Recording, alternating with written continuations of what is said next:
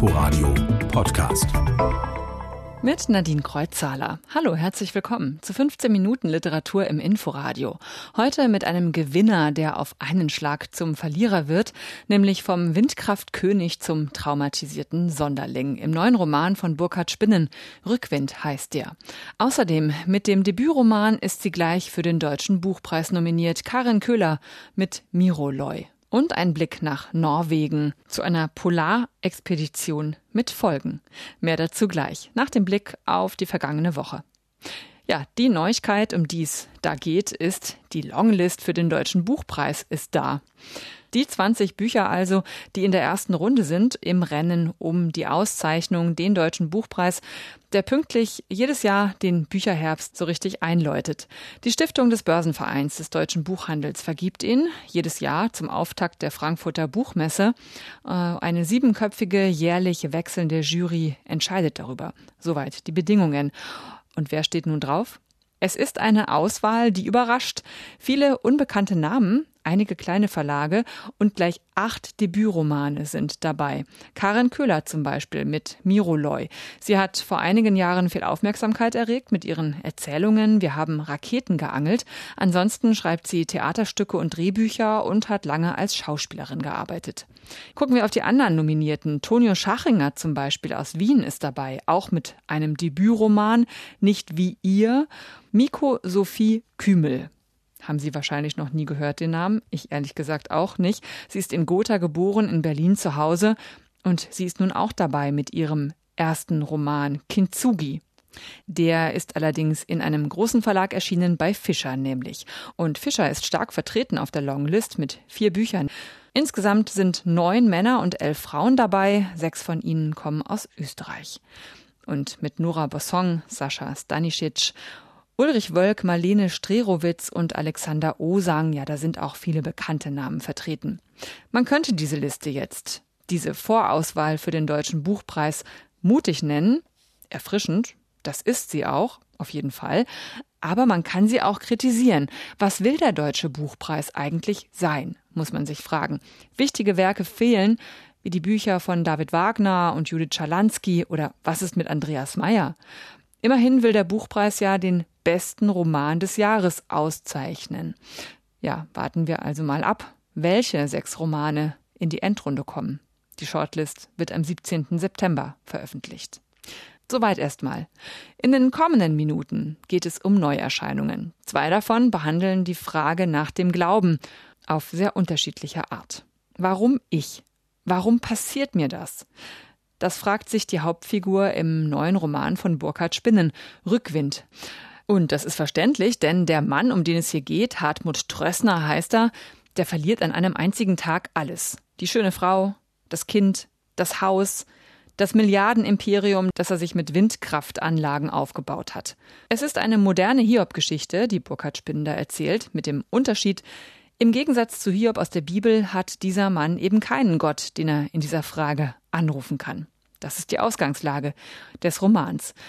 Was hat Burkhard Spinnen an dieser Konstellation so interessiert? Das habe ich ihn gefragt. Jahrtausende, Jahrzehntausende lang haben Menschen mit großer Selbstverständlichkeit so gedacht, indem sie das, was ihnen passierte, auf ein höheres Wesen, auf eine Instanz über sich zurückgeführt haben. Das können wir heute ziemlich flächendeckend nicht mehr und mich hat interessiert, wie man dann mit so einem Verlust umgeht. Es musste natürlich ein bedeutender Verlust sein. Was glauben Sie, ist denn heutzutage dann der Ersatz für so eine göttliche Instanz, die wir anrufen können? Vielleicht ist es eine andere Form des Gottesdienstes. Wenn man ein Leben führen will, das bestimmte moralische Werte erfüllt. Hartmut Trössner ist ein sehr erfolgreicher Unternehmer, aber er ist auch ein Aushängeschild, er ist ein Repräsentant der modernen Energiegewinnung. Er ist jetzt natürlich jemand, der, früher hätte man gesagt, ein gottgefälliges Leben führt. Jetzt führt er ein, na, das klingt jetzt albern, aber ich sag's mal so, ein der Verhinderung des Klimawandels gefälliges Leben. Der Roman fängt an am Bahnsteig und in, im Zug. Es geht nach Berlin. Daraufhin beginnt so ein Spiel mit Fiktion und Realität.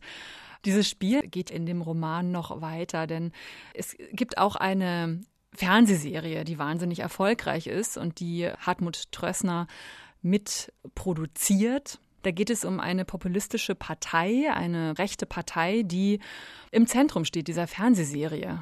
Als Sie das vor 21 Jahren geschrieben haben oder angefangen haben zu schreiben, da war ja die AfD noch nicht Thema.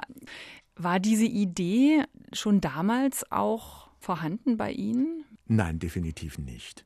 Der Roman hat sich erst im letzten Angang, also seit dem Herbst 2017, über, sagen wir, ungefähr die Mitte hinaus bewegt.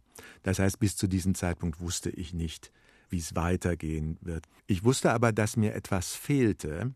Es ist ja so, dass Trossner durch seine Verkaufsgespräche, durch seine predigartigen Auftritte für die Windenergie zu jemandem geworden ist, der ein gewaltiges Imperium führt, im Grunde genommen mit Worten.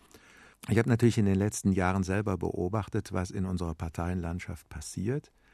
Sowohl in Deutschland und noch viel, viel mehr im europäischen Ausland habe ich beobachtet, wie durch rhetorische Setzung Parteien entstehen, die gar keine historische Herleitung haben, sondern die sich plötzlich X oder Y oder Sterne oder Vorwärts oder so etwas nennen und dann von einem Tag auf den anderen gewaltige Erfolge machen. Das heißt, unser demokratisches System ist anfällig geworden für rhetorische Setzungen. Diese ganzen Verschiebungen und auch Bedrohungen, als die sie viele empfinden, kommt man da als Schriftsteller eigentlich noch hinterher? Nein, sowieso nicht. Das ist eine langsame Gattung, aber es ist zweifellos interessant und ich persönlich würde mir die Fernsehserie über eine populistische Partei, wenn sie wirklich gut ist, würde ich mir das wünschen, wenn man eine Abstraktionsstufe weiter raufgeht.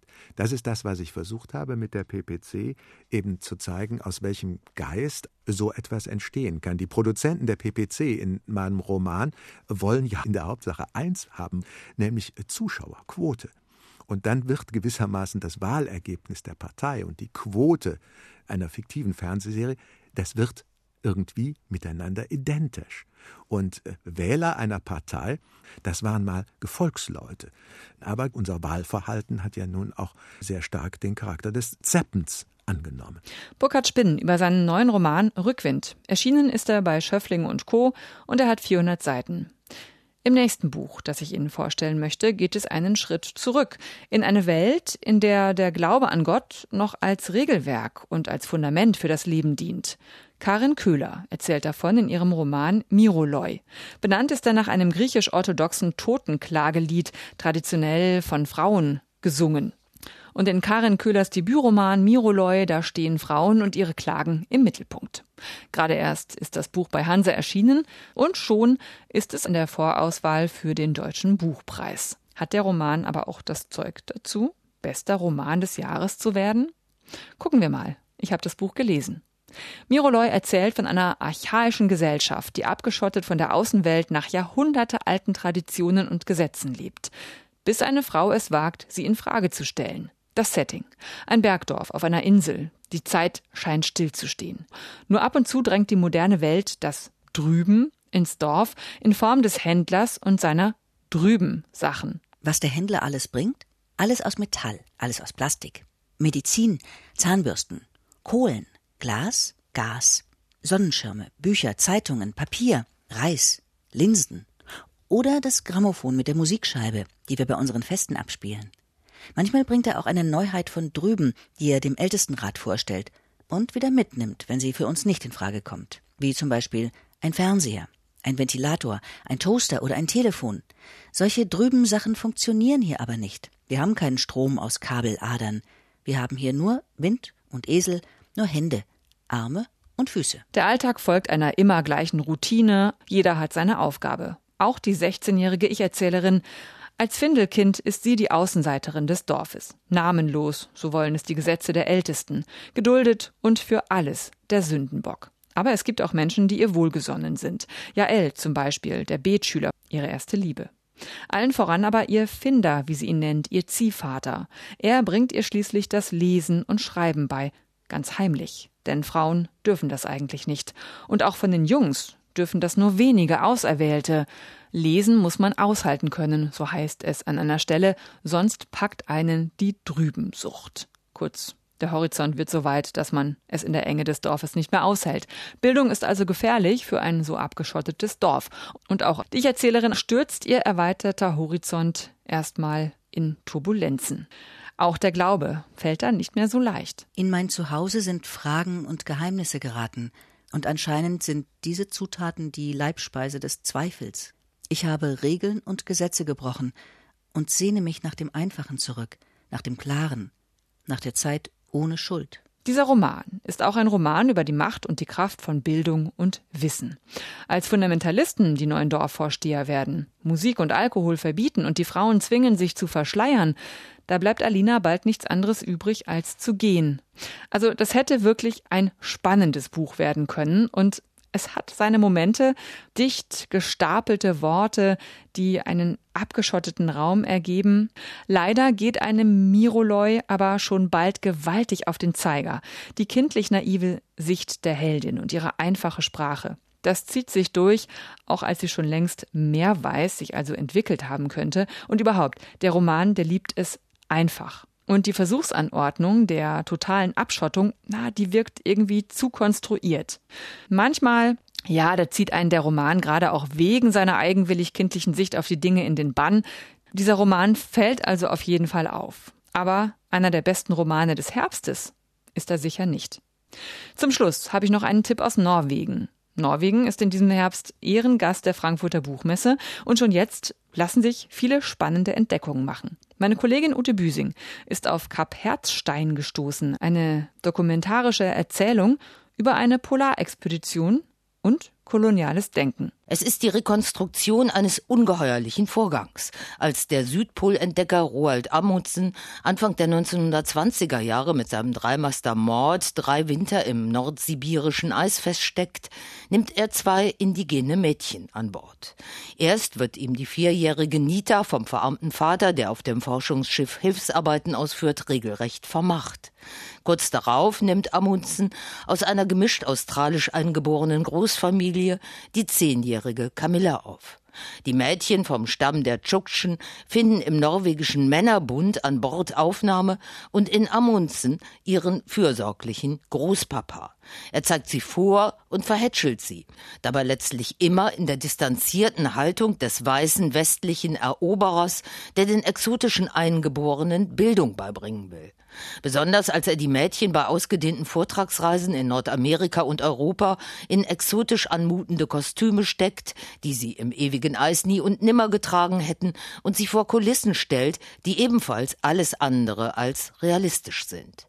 Er mehrt seinen Ruhm mit ihrer Entdeckung Entdeckung und Domestizierung. Wie es ihnen dabei geht, interessiert ihn nicht.